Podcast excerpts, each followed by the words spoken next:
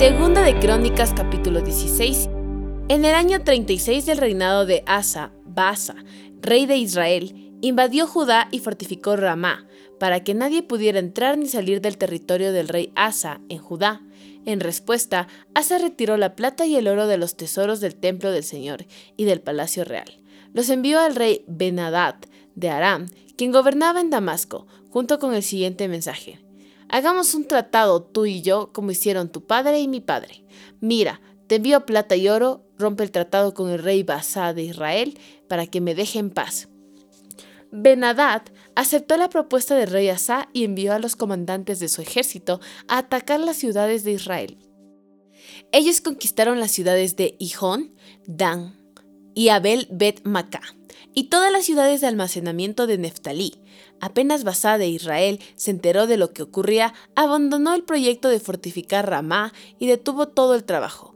Entonces el rey Asa convocó a todos los hombres de Judá para que transportaran las piedras de construcción y la madera que Basa había estado usando para fortificar Ramá.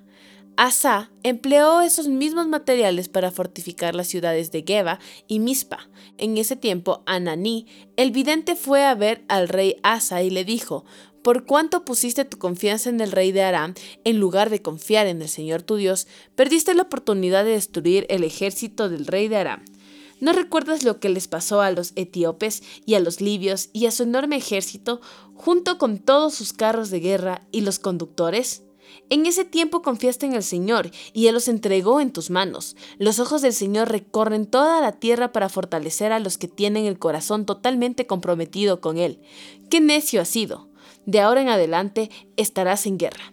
Asa se enojó tanto con Hananí por haberle dicho esto, que lo echó en la cárcel y lo puso en el cepo.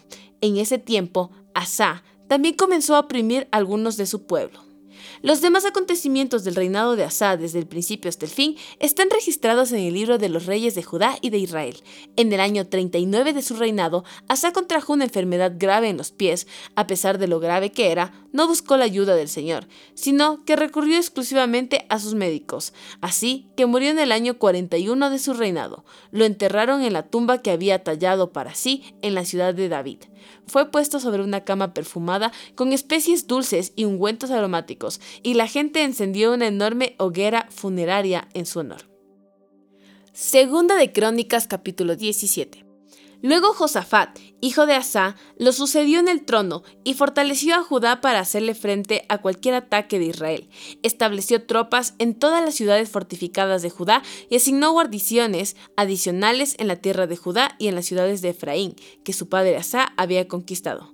El Señor estaba con Josafat porque siguió el ejemplo de los primeros años de su padre y no rindió culto a las imágenes de Baal.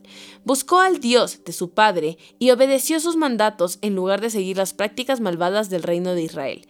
Por eso, el Señor estableció el dominio de Josafat sobre el reino de Judá. Todo el pueblo de Judá le llevaba regalos a Josafat, de modo que llegó a ser muy rico y gozó de gran estima. Estaba profundamente comprometido con los caminos del Señor. Quitó en todo Judá los santuarios paganos y los postes dedicados a la diosa Acera. En el tercer año de su reinado, Josafat envió a sus funcionarios a enseñar en todas las ciudades de Judá.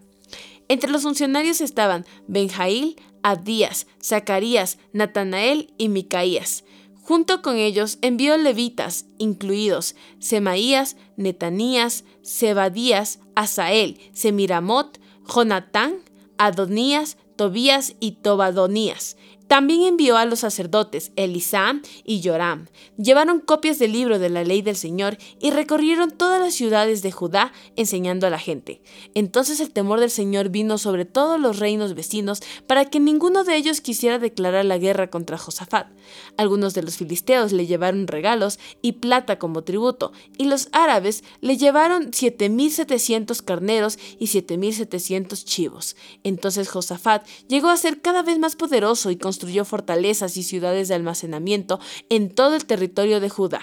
Almacenó numerosas provisiones en las ciudades de Judá y estableció un ejército de soldados, experimentados en Jerusalén.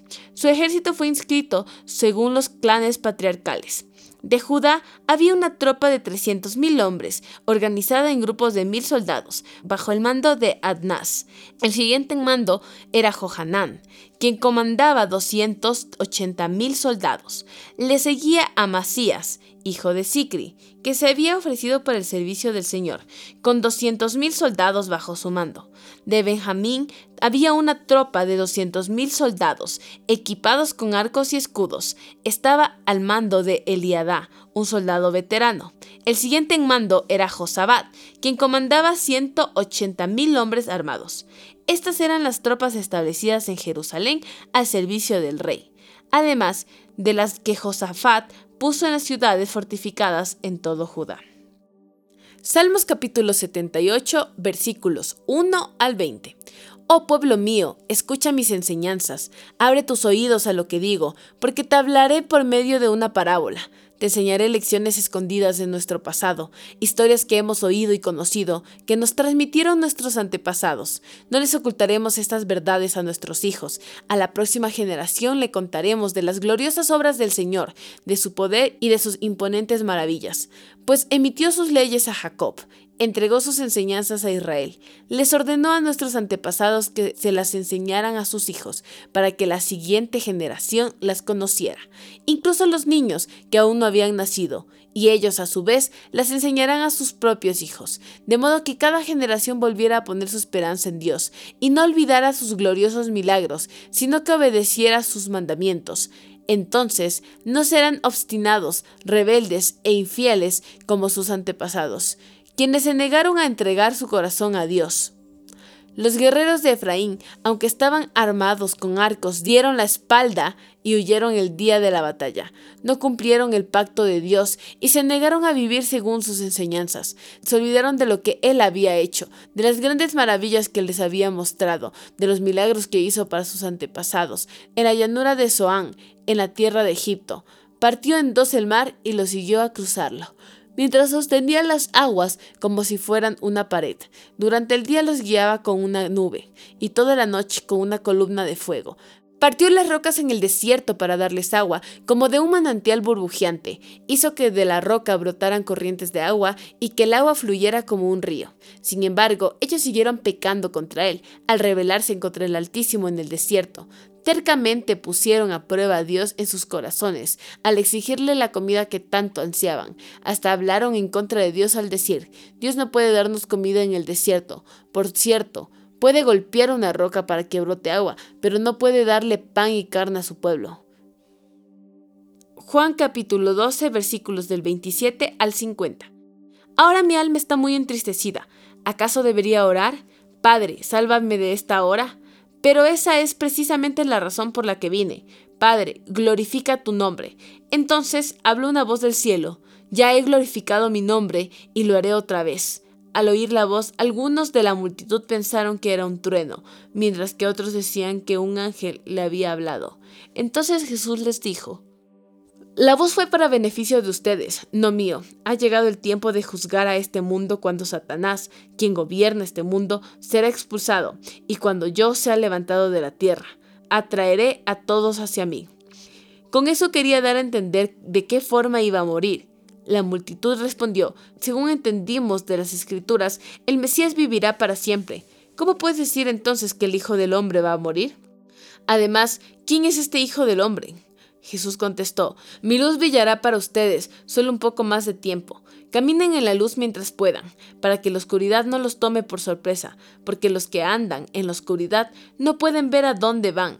Pongan su confianza en la luz mientras aún haya tiempo. Entonces se convertirán en hijos de luz.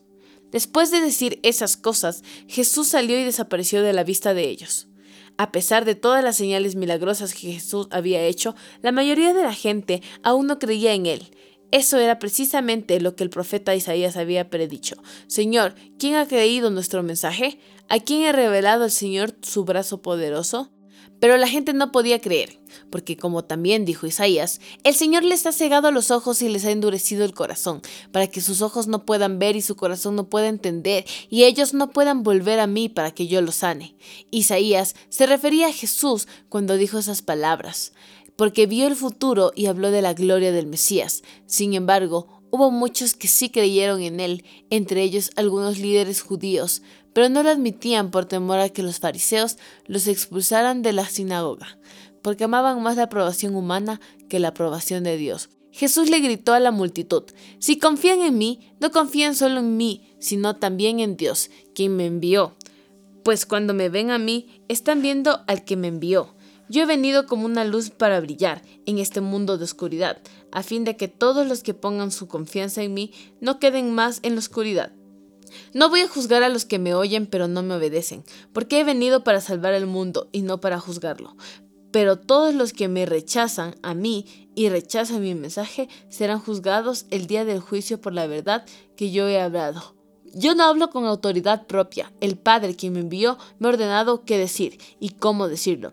Y sé que sus mandamientos y sé que sus mandatos llevan a la vida eterna. Por eso digo todo lo que el Padre me indica que diga.